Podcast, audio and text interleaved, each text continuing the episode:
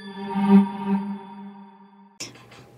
Hola, ¿qué tal? Buenas noches a todas y todas. Bienvenidos y bienvenidas a este podcast nominado La Escuela Indígena, Retos, Posibilidades y Realidades. Quiero aprovechar este espacio para desearles a todos quienes nos escuchan desde las distintas plataformas digitales un muy feliz año nuevo y que todos los proyectos que se vayan fijando a lo largo de este puedan irse concretando de manera exitosa.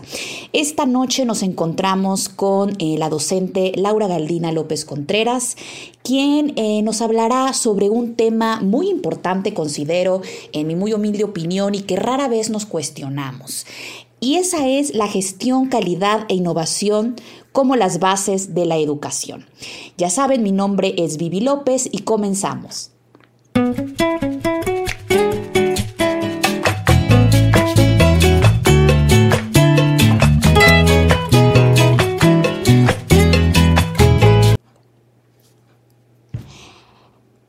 Comentaba al inicio de este podcast, nos encontramos con la docente Laura Galdina López Contreras, quien nos va a hablar sobre un tema que eh, tanto de manera particular como considero que la mayoría de quienes nos escuchan nos hacemos rara vez las preguntas qué es lo que pasa con la educación en nuestro país y sobre todo en las zonas indígenas, en particular en el estado de Veracruz. Eh, y considero que es un tema que todos debemos de conocer, por lo menos ubicar, porque pues son los niños y niñas quienes van forjando estos pasos a lo largo del proceso educativo y para mayor eh, experiencia, y conocimientos, eh, vamos a comenzar este podcast, considero muy informativo, y, le doy la más cordial bienvenida a la maestra Laura Galdina López Contreras. ¿Cómo está el día de hoy, eh, maestra? Hola, Vivi, muchas gracias. Pues primero que nada agradecerte este pequeño espacio que me abres eh, para poder hablar acerca de este tema que sí es muy importante y que lamentablemente ha sido, pues se encuentra en el olvido muchas veces y que es necesario que que lo mencionemos, que lo hablemos, que las personas, eh, tanto diferentes maestros como las personas en general conozcan y ubiquen, ¿no? ¿Qué es lo que está pasando con la educación en este tipo de contextos? Bueno, ustedes no lo saben, pero yo que la tengo aquí enfrente es una mujer muy joven. ¿Qué edad tiene, maestra, si me lo permite preguntarle? Sí, tengo 25 años. Eh, egresé hace muy poco de, de mi escuela, de la Normal Veracruzana, de aquí de Jalapa, Veracruz. Y tengo alrededor de tres años y medio más o menos de servicio y gracias a Dios tres años de estar en ese tipo de contextos. Tres años que a lo mejor y son dos palabras muy sencillas de, de hablar, de platicar, pero toda la experiencia y el cúmulo de conocimientos, maestra, por favor, compártanos más o menos el contexto, cuáles son los principales retos a los que eh, usted se ha enfrentado, cómo fue la primera vez que llegó a su primera escuela, eh, qué sintió, Platíquenos, por favor. Claro que sí. Pues mira, eh, de llegar a esta escuela, tengo, te digo, tres años. Eh, desde que llegué me dieron el tercer grado, ¿no? Entonces, el trabajar con adolescentes que están próximos a egresar de, la educación básica te hace preguntarte un poquito acerca de cuáles son sus intereses, eh, qué es lo que van a hacer, si van a seguir estudiando o no.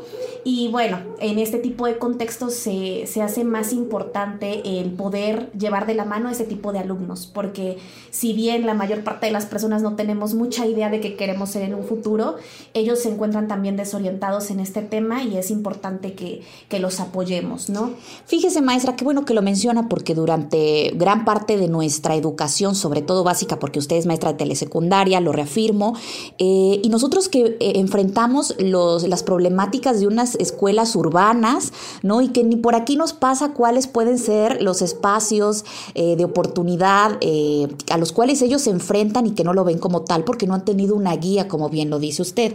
En lo particular, a mí, independientemente la familia, siempre se me inculcó que el maestro es el guía, el que te orienta, el que te toma de la mano y te acompaña a caminar la vida durante esos años este, de educación básica, ¿no? Cuando usted vio a los niños y niñas de educación, este, de este nivel educativo, yo, bueno, lo primero que me viene a la mente es el idioma maestra, o sea, el lenguaje que no hablan español, ¿es correcto? No, no, sí hablan español. Al menos en donde yo me encuentro, estoy en la comunidad de Atlanca, que pertenece al municipio de Los Reyes, en la Sierra de Songolica, aquí en Veracruz. Eh, al llegar a, este, a esta escuela, a esta comunidad, eh, es muy común ver a los padres de familia y a los niños hablar el náhuatl, que es su lengua madre. Sin embargo, ellos son perfectamente capaces de comunicarse en español. A veces deciden no hacerlo, ¿no? Eh, creo que cuando no no conocen a la persona que llega o simplemente no tienen tanta confianza, ellos entablan conversaciones en náhuatl y tú te quedas como de, ay, ¿qué están diciendo, no? Ya, ya me estarán diciendo qué, o inventando un chisme o algo, ¿no, maestra? Totalmente de acuerdo, o sea, realmente no, no sabes, ¿no? Porque cuando te, a ti te asignan una plaza y, tú eliges el lugar, mucho menos te esperas llegar eh, a este tipo de contextos, ¿no? Eh, cuando ya estás en ellos, dices, ah, caray, tengo que aprender un poco más acerca de la, de la comunidad para poder entenderlos, el cómo se comportan, el cómo se comunican y el porqué de ciertas actitudes que ellos toman. Entonces, la lengua, como lo mencionas, es primordial que debemos de conocer los maestros para poder entablar estas conversaciones con ellos y que sean de la mejor manera, ¿no? Claro, y, bueno, maestra, ya entrando más al tema que nos, eh, en el cual nos vamos a enfocar eh, en, en, este momento, ¿Qué, ¿Cuál es su opinión respecto al tema este, la gestión, y cuáles son las características principales tanto del la o del docente o del director gestor? Mira, eh, pues a lo largo de, mi educación como, docente y de mi experiencia también, que es poca, pero ha sido eh, muy significativa, considero que la gestión es este proceso que, que se realiza en la búsqueda de la calidad educativa. ¿No? Y la calidad no puede ir separada de la innovación, que son como, van en el mismo camino, ¿no? Entonces, eh, la gestión, eh, de, acuerdo a diversos autores que son como muy importantes, te puedo mencionar a Namo de Melo o Antúñez, ellos definen esta, esta, esta gestión como el proceso que es tarea de todos, en donde a partir de la colaboración, del diálogo, de la comunicación y de tener una misma visión y meta educativa, trabajan en conjunto para poder lograr. Y claro que es muy importante el reconocer que tanto como docentes o directivos, pues se deben de tener ciertas características, ¿no? Para llevar a cabo estos procesos de gestión. Cuando nosotros nos encontramos en una escuela, por ejemplo, eh, específicamente en la mía, eh, yo recuerdo haber llegado y haber observado que faltaban muchas cosas dentro de mi escuela, ¿no? Entonces, pues ya sabes, una es nueva, quiere proponer, quiere innovar y entonces eh, esa es una de las características primordiales, la participación de los docentes. Es, es importantísimo que como docente te importe el querer mejorar tu escuela. Y por supuesto que tengas una relación empática y respetuosa eh, con tu director para que puedan llevar a cabo este tipo de eh, pues trabajo o proyecto en conjunto, ¿no? O sea, maestra, ya hasta los, los docentes tienen que ser políticos, o sea, tienen que cuidar estas formas, ¿no? O sea, con sus jerárquicos, tanto para arriba como para abajo, sus similares, o sea, a eso también se tienen que afrontar los docentes. Yo lo digo porque quienes nos escuchan y que quieren ser maestros o maestras en algún punto de su carrera, para que sepan, ¿no? A qué es lo que se tienen que enfrentar en estas situaciones. Claro, eh, mira. La, escuela es una em, es un sitio de política realmente, es un micro sitio de política, en donde se tiene una administración y aunque no lo crean, cada persona que labora dentro de la escuela tiene un trabajo específico, ¿no? Eh, en mi escuela en particular eh, somos tres docentes, el director es comisionado, esto quiere decir que no tiene el cargo de director, pero pues cuando tienes una cierto tipo de matrícula, por ejemplo nosotros somos 63 eh, alumnos y tres docentes, bueno, tiene que haber un director, el que lleva a cabo las cuestiones administrativas y sin embargo en mi escuela somos los tres los que llevamos las cuestiones administrativas. Entonces, como lo, lo mencionas, eh, pues sí, cada docente tiene que llevar a cabo lo necesario para poder sacar adelante el proceso administrativo, ¿no? Entonces, sí es necesario que se tengan, te digo, estas relaciones empáticas en donde puedas comentar de manera informal con tu director o con tu otro docente cuáles son como algunas de tus propuestas para lograr esta, esta innovación dentro de tu escuela. Y bueno, es lo que te mencionaba, es una de las características. Otra característica también que eh, puedo mencionar es esta parte de que seamos planificadores, ¿no? De por sí nosotros, nuestra herramienta de trabajo, te comento y nuestros escuchas ya deben de saber, eh, tenemos que llevar a cabo una planificación, una planeación educativa en donde nosotros eh, pues plasmamos cuáles son las actividades, objetivos, etcétera, de dentro de nuestra aula de clases. pero a la hora de que nosotros realizamos procesos de gestión, también tenemos que llevarlo a nivel macro, a nivel escuela, ¿no? Y es aquí en, esta, en, este, en este tipo de, de planeación en donde eh, pues escribimos las acciones, escribimos las metas, escribimos cuál es esa em, visión que nosotros tenemos acerca de nuestra escuela y qué vamos a hacer para lograrla, ¿no? Entonces somos también planificadores, somos participativos, pero también tenemos que ser autónomos. Esta parte de querer hacerlo, te digo, esta parte de eh, no perder esta motivación y de que a pesar de las mil y un adversidades a las que te puedas encontrar como docente, siempre tener esta decisión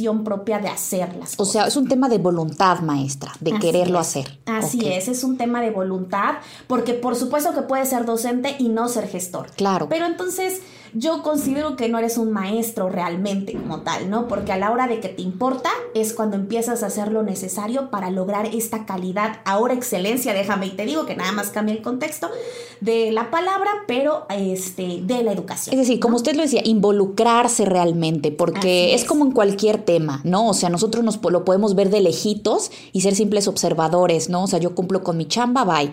Pero realmente ese tema del involucramiento en la profesión, porque es un tema de oficio, eh, lo que realmente puede marcar la diferencia, ¿no? Y que es importante que lo sepan porque muchos a lo mejor y toman las carreras de, docentes, ah, pues un horario flexible, ¿no? Este, voy, doy mi materia, eh, cobro mi sueldo, me voy. Pero realmente, ¿cuál es, cuál es el cambio que vamos a realizar con nuestro involucramiento en esta parte eh, del, sector educativo, ¿no, maestra? Claro, y es importante que, te digo, o sea, que tomemos la iniciativa, como tú mencionas, ¿no? Y es una parte de voluntad, es una parte de, del querer hacer el cambio, porque considero que eh, de hecho mencionaba un autor, no recuerdo ahorita cuál, pero que muchas veces decimos, ya no hay nada que hacer, ¿no? Ya vemos a los niños, vemos el contexto, por ejemplo, te digo, al menos el mío, y digo, bueno, ellos hablan náhuatl, yo no les entiendo, bye, ¿no? O sea, yo voy, enseño y adiós. Pero realmente cuando tú eh, pues te emocionas por tu profesión y quieres hacer eh, el cambio, por así decirlo, dentro de tu contexto, entonces te involucras, tienes esta parte de quiero mejorar el futuro de estos niños, que son no solamente el futuro de su comunidad, sino pues el futuro de la nación, por así decirlo. Claro, claro, maestra. Y pues bueno, nada más, eh, por último quisiera decir que también un docente eh, gestor tiene que tener esta característica de tener un pensamiento sistémico. Eh, involucrar tanto lo cualitativo como lo cuantitativo, involucrar esta parte de eh, la racionalidad, de cómo resolver los problemas, pero también nuestra intuición que tenemos como docentes. Y eh, pues también al menos el director tiene que tener esta característica de liderazgo compartido, el no ser autoritario, sino ser una persona que a través del diálogo, de la conversación abierta y activa con sus compañeros docentes puedan buscar soluciones a una problemática que se está viendo dentro de su escuela. Claro, y aquí quiero hacer un paréntesis porque para todos nuestros, los que nos escuchan, el, tema que hablábamos de que está politizado el tema educativo, no queremos decir que van a hacer campaña, ni mucho menos, ¿no? Sino de que existe un tema administrativo, una estructura administrativa importante, jerárquica, que como bien sucede en, el ámbito político, y que es fundamental que las y los docentes tengan una buena relación tanto con eh, las personas jerárquicas que tienen hacia arriba, los lados y hacia abajo, esa relación, esa colaboración interinstitucional, entonces es fundamental, maestra, para que salgan adelante los objetivos. Así es, es, fundamental que como docentes, como directores, como mismos padres de familia y como inclusive como alumnos nos involucremos. ¿Y cómo nos involucramos? A través de mostrar este interés, esta participación, eh, como te digo, activa dentro de estos mismos procesos y entender como docentes que somos parte, como tú dices, de una micropolítica, estamos dentro de un sitio donde tenemos jerarquías, como tú mencionas, y donde no solamente se ve involucrado tal vez el director, sino también lo que son nuestros jefes de sector, nuestros supervisores, que ellos se enteren de los proyectos que nosotros estamos llevando dentro de nuestras escuelas para que de esta manera se pueda lograr estos objetivos que se plantean dentro de esta planeación, como te digo. Maravilloso, maestra. Y ya pasando a, otro subtema de, de, esta gestión, calidad e innovación como bases de la educación, ¿por qué considera que es importante este trabajo colaborativo del que hablamos justamente y el diálogo entre todos los que intervienen para lograr el éxito del proceso gestivo? Pues mira, eh, voy a hablarte de mi contexto, que es eh, Claro. del contexto indígena. Como te mencionaba al principio, eh, los procesos de gestión se tienen que dar en donde estén todos los actores educativos posibles, ¿no? Y con actores educativos me refiero a padres de familia, madres de familia, a, director, a docentes, a inclusive hasta los mismos agentes municipales o aquellos este, jefes de, ya sea asociación de padres de familia, eh, de, la, de la comisión escolar de participación social. Entonces, son diversos consejos que todos tenemos que estar involucrados para poder llevar a cabo procesos de gestión, para que así todos vayamos en el mismo camino, ¿no? Eh, ¿Por qué es tan importante este diálogo y por qué es tan importante este trabajo colaborativo? Porque son las bases de la gestión. Justamente a través de llevar a cabo este, estas conversaciones en donde podamos tomar acuerdos, son las que facilitan el poder establecer cuáles van a ser las metas, cuáles van a ser las acciones para lograr el- la misión o la visión que tiene la escuela. Sin embargo, no siempre se logra. Y, te voy a comentar una anécdota muy particular que me sucedió hace unas dos semanas en las que estábamos en una, en una junta para establecer cuál era eh, cuál iba a ser el banquete de la posada navideña, ¿no? Y nos reunimos con padres de familia, fue el presidente de la Asociación de Padres de Familia, su tesorero y secretaria y las mamás y papás eh, de, pues, de la escuela. Y no nos podíamos poner de acuerdo. ¿Por qué? Porque los papás, al menos de una comunidad indígena, eh, y, lo hablo de esta manera, tienen mentes muy cerradas y muchas veces eh, no se pueden lograr ciertos acuerdos porque ellos creen tener la razón o simplemente de su razonamiento no lo sacas, ¿no? Entonces, ese es uno de los retos a los que nos enfrentamos como docentes, el poder hacer entender a la otra persona que hay mil y un maneras de ver las cosas y que tal vez, aunque no estemos de acuerdo, aún así podemos llegar a un fin, ¿no? Y, lograrlo, ¿no? De la mejor manera. Entonces, en esta, en esta posada tuvimos que el director que te digo que es comisionado y que una de las características que él tiene es esta parte de compartir su liderazgo, porque pues siempre es como de, quiero hacer esta actividad, maestros que opinan, maestros cómo ven, ¿no? Y al tomarnos en cuenta en sus decisiones, pues entonces las cosas caminan de mejor manera. Entonces, eh, tuvimos esta, esta reunión y a la hora de estar eh, planificando y lo que quieras, pues hubo algunas disputas, ¿no? Pero te digo náhuatl, entonces los eh, maestros nos quedamos como de, ¿y ahora qué están diciendo, no? O, o, cuál es el problema, porque se veían bastante enojados. Ya, maestro. Entonces, eh, la cuestión aquí es que ellos llegan a tener, eh, a trascender el problema no solamente de la escuela o que se queda en la escuela, lo trascienden a su comunidad y entre familias. Entonces, el problema es que luego, entre estas familias que están peleadas, pues los niños, los hijos, que nada tienen que ver en el pleito. Se ven involucrados. Por supuesto. ¿Y qué nos ocasiona esto? Problemas de violencia. Violencia hablada, violencia eh, verbal, por supuesto, o violencia simbólica. Física, no, ¿no? maestra, también que se ha venido es. dando, es como la novedad ahorita, ¿no? O sea, esos, esos, esas eh, microconductas que a lo mejor y no son tan visibles, pero que en realidad están afectando la salud emocional y mental de los hijos, ¿no? Así es. Y eh, pues déjame y te digo, el, el, trabajo dentro del aula, si no es en colaboración, si no es un aprendizaje mutuo, el aprendizaje no se logra. Entonces, eh, a la hora de establecer estos trabajos en equipo, eh, y todo esto resulta, te digo, de peleas propias como la que te menciono en este ejemplo, los alumnos no se quieren juntar en equipo. Los alumnos dicen yo con él no me llevo o con ella no me llevo o simplemente eh, hacen un comentario sobre algo y empiezan los problemas, ¿no? Y las habladurías en náhuatl y las groserías, que eso sí me las sé porque ya... Ah, maestra, díganos una, compártanos una. no, no, no, estamos en un programa.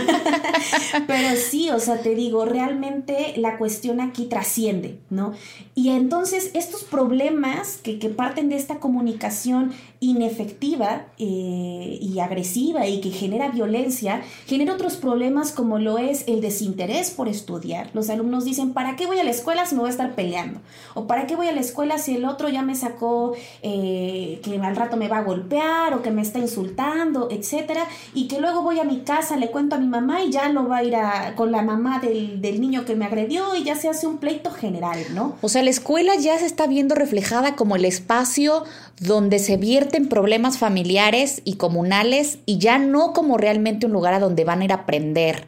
Así es. La escuela pasa a ser ese plano en donde vamos a desquitarnos de lo que mi mamá me dijo que le dijo su mamá, etcétera, ¿no? Entonces, esta deserción que estamos teniendo, esta, eh, pues, eh, abandono escolar y, genera también otros problemas como lo es tener muy bajo desempeño en las asignaturas, ¿no? Entonces, lo que quiero aquí que, que, que entiendan un poquito es como un, pro, un problema tan sencillo que se puede resolver dialogando de la mejor manera se convierte en una ola gigante que nos ha provocado a nosotros como docentes el preguntarnos cómo resolver este problema, ¿no? Porque ya está afectando, te digo, lo que es el desempeño académico, está, eh, está afectando eh, lo que es el asistir a clases y por supuesto el aprendizaje de los alumnos. Y entonces una escuela donde no hay alumnos, pues no es escuela, ¿no? Entonces, claro. Eh, por ello te digo que es tan importante el diálogo y la comunicación para el logro de, de, una escuela de calidad, porque una escuela de calidad solo se busca a través de establecer estos procesos gestivos en el cual se busca a través de un diagnóstico qué es lo que nos está faltando como escuela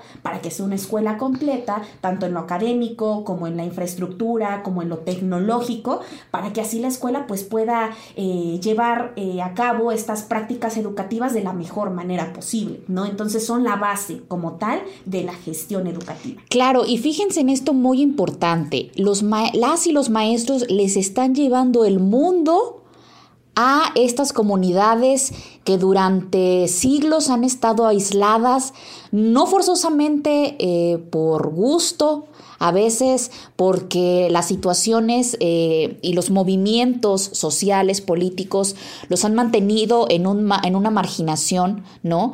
Este, y como usted bien lo comentaba, el tema de la manera de pensar de los padres y madres que se pasa a las generaciones venideras y que si no fuera porque docentes como usted realmente les dicen, a ver, afuera el mundo no está funcionando así, y de alguna manera les e, estas enseñanzas a ellos los van a ayudar para enfrentarse si es que salen de las comunidades, porque no todos llegan a salir maestra, sino que quienes salen, porque no todos tienen planeado pues, hacer la vida de sus padres, eh, vean cuáles son los, las áreas de oportunidad, los retos a los que se enfrentan y que el mundo no es tan sencillo como a lo mejor y los padres piensan, porque ellos nunca salieron, ¿no, maestra? Así es.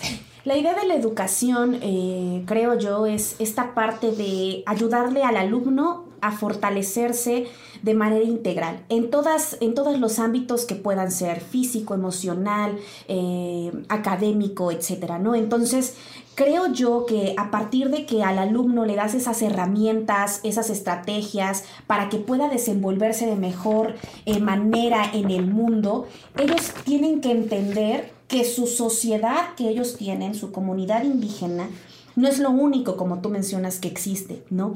Y tampoco la idea es que salgan de ahí y la abandonen. Al contrario, la idea es que a partir de que ellos reconozcan el mundo, puedan llevar un poquito del mundo a su comunidad y la hagan crecer. o viceversa, ¿no cree maestra? Llevar un poquito de su mundo a este exterior.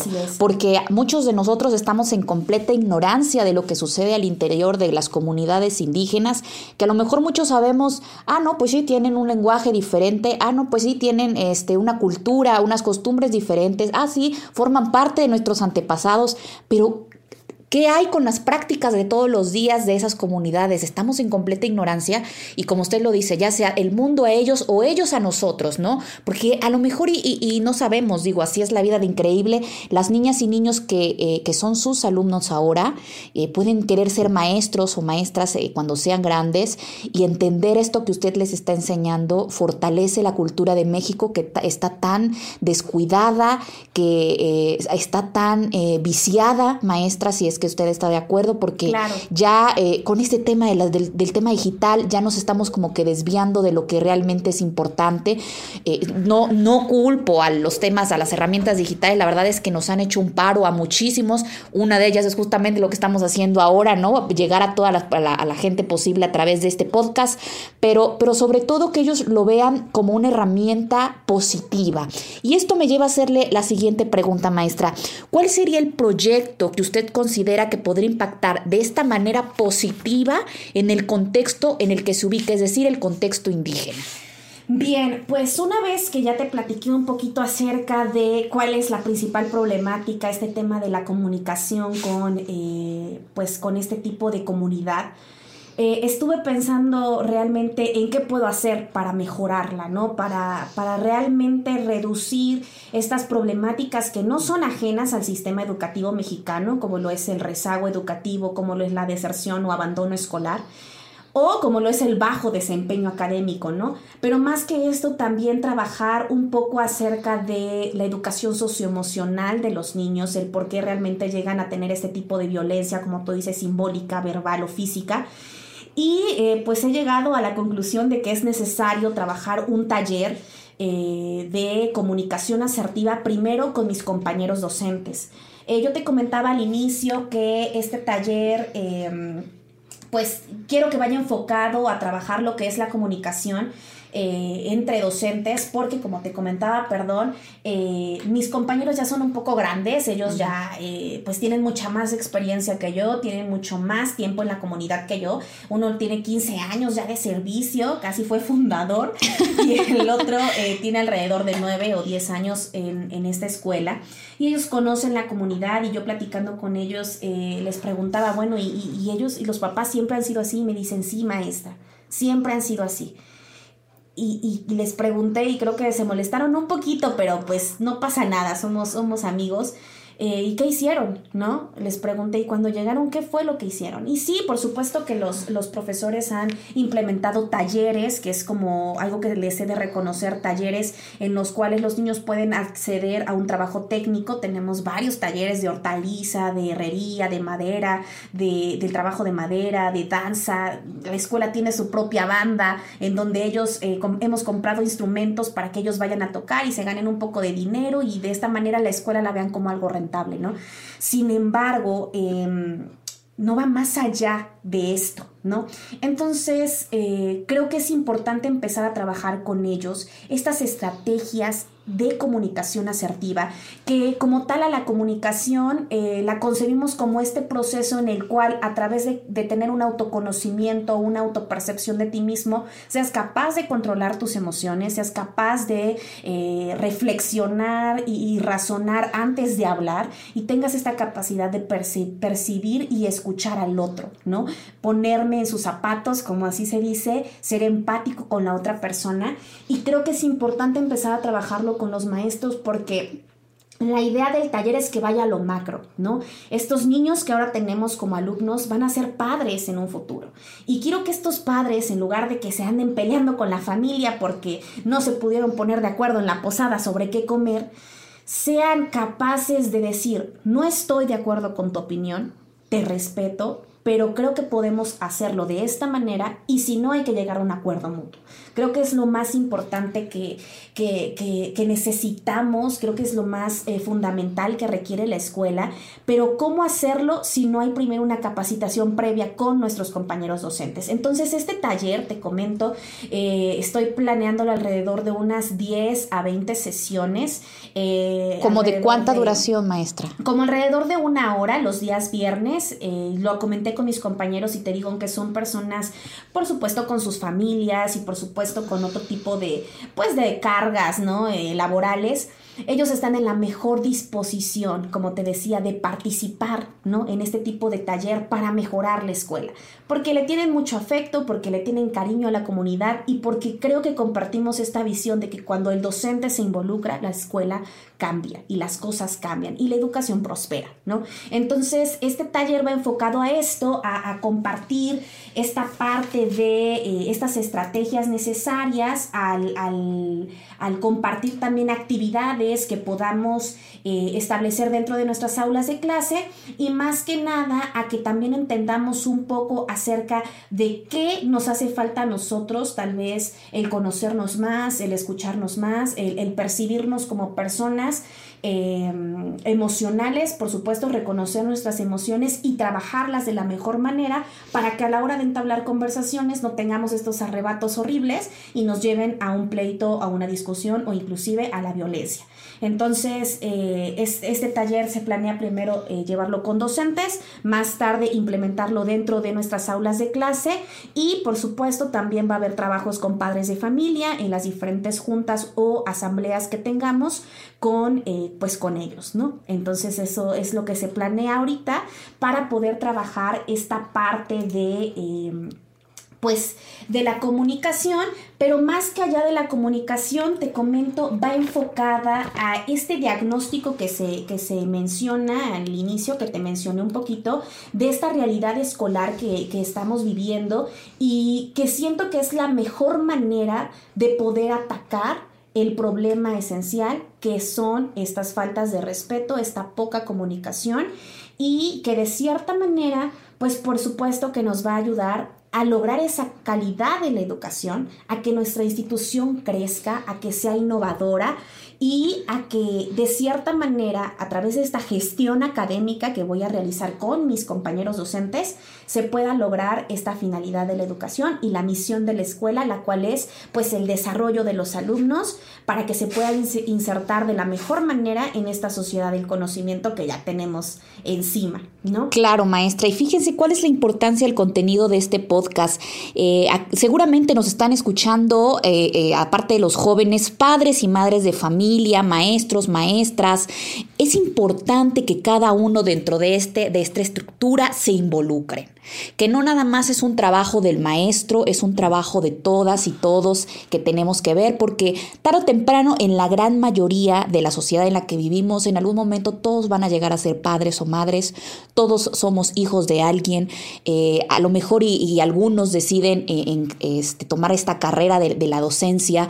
Entonces, esta es la importancia del podcast. Ojo, quienes nos escuchan, involúcrense. Si una maestra, que es la que tenemos el honor hoy de tener aquí con nosotros, eh, lo está haciendo de esta manera y a esta magnitud en una escuela indígena, en una comunidad olvidada de Dios a veces porque ni siquiera sabemos que, existe la comunidad o a veces ni el municipio nos suena, ¿no? Cuando nos mencionan este, aquí en el estado de Veracruz, lo está haciendo este, a esta magnitud, con estos conocimientos y sobre todo porque muchos luego decimos, ¿qué hacen los maestros? No, pues van, se hacen tontos, ¿no? Para falta de otra palabra, este, pero ¿qué realmente están haciendo? ¿Están involucrados? ¿Tienen el conocimiento? ¿Cuáles son las estrategias? ¿Cuáles son los planes, los programas? No tenemos, no tenemos conocimiento de ello. Entonces, para quienes nos escuchan, ojo, sí existen programas, sí existen planes, sí existen estrategias, ahí está, pero no los, no los conocemos, ya sea por falta de, interés, ¿no? Falta de involucramiento, maestra, pero por eso es importante todo lo que usted nos comenta, la falta de comunicación, y no solamente en el tema que usted nos platica, que es un tema rural, que de por sí es una escuela pequeña y usted ya se topó con todos estos retos y áreas de oportunidad. ¿Qué pasa si lo traducimos a los espacios urbanos, que es donde la mayoría de la gente se mueve? Muchos problemas se, replican, o sea, a lo mejor y la, son diferentes, suenan diferentes, pero el núcleo, la sustancia es la misma. Así es. ¿No? Fíjate que eh, la importancia del proyecto, y, ya no te, te, terminé de contar, pero algo súper chiquito, este, es que este proyecto se plantea llevar a cabo de estrategias digitales, ¿no? Y la comunidad, como tú bien mencionas, en la que yo trabajo, pues es una comunidad que no tiene acceso a Internet, que no tiene acceso a eh, red móvil incluso. Entonces, como tú dices, olvidada de Dios casi, porque no tienes ese pues esa cercanía, ¿no? Ese acceso a el mundo exterior. Exacto. Entonces, eh, eso es lo innovador del proyecto. Eh, lo innovador es que a partir de que tenemos dos problemáticas, ¿no? Que es el poco acceso a la tecnología y esta falta de comunicación, una sea la que solucione a la otra. ¿Cómo lo vamos a hacer? Hay muchas maneras. El caso es investigar y querer hacerlo. Las plataformas digitales que existen son, eh, algunas funcionan sin tener eh, necesidad de, estar conectadas a una red Wi-Fi, ¿no? Entonces, el, caso es simplemente investigar, el, el, como tú dices, involucrarte en esto y el querer hacer algo. Y como tú mencionas, un proyecto o este proyecto no quiero solamente que se quede en este tipo de contexto la falta de una comunicación asertiva no solamente se ve en un contexto indígena, se ve en cualquier tipo de contextos, porque parte de esta educación emocional que tenemos como, como personas, y es bien importante que podamos implementarlo en cualquier tipo de contextos, y creo que este proyecto con esta misión y con este tipo de acciones y metas que se, que se propone lograr, se puede implementar en el, en el contexto en el que tú, en el que tú te ubiques, ¿no? Como docente. Excelente participación, maestra. Primero déjeme felicitarla. La verdad es que, y no solamente como docentes, nosotros que nos desarrollamos en cualquier oficio, a veces vemos el mundo, ¿no? Lo tenemos de frente y decimos, a ver, que yo haga algo diferente, ¿qué, ¿cuál va a ser eh, ese cambio que voy a marcar? Ninguno. Entonces, fluyo con la corriente, pero realmente que alguien tenga la iniciativa de decir, no importa que todo el mundo vaya hacia la izquierda, yo voy a tomar el camino de la derecha porque considero que es lo correcto y considero que es lo que le hace falta a mi país. Eso es algo que debe de aplaudirse y es algo que usted realiza y es algo que queremos replicar a través de este podcast para todos quienes nos escuchan. Involúcrense en sus profesiones, involúcrense en sus eh, redes, eh, no solamente de trabajo, sino sociales. Vean cuáles son las áreas de oportunidad para marcar una diferencia y háganla, que es lo que tanto nos hace falta, maestra. Felicidades por esta labor tan importante, por este taller que usted va a comenzar a implementar y esperamos tenerla en, próximo, en próximos podcasts para que nos hable cómo ha ido evolucionando eh, el taller, si realmente se están involucrando sus compañeros docentes, los padres y madres, incluso los propios eh, compañeros de trabajo y, ver si tiene una funcionalidad efectiva este taller, que esperamos que así sea, maestra. Sí, muchísimas gracias. Solamente eh, pues te agradezco muchísimo el espacio para compartir estas ideas, ¿no? Acerca de, lo que involucra la gestión educativa que muchas veces creemos, como tú dices, que es un, es un trámite que involucra solamente a las autoridades educativas para que nos brinden, ¿no? Que nos den y que nos pongan la escuela chula.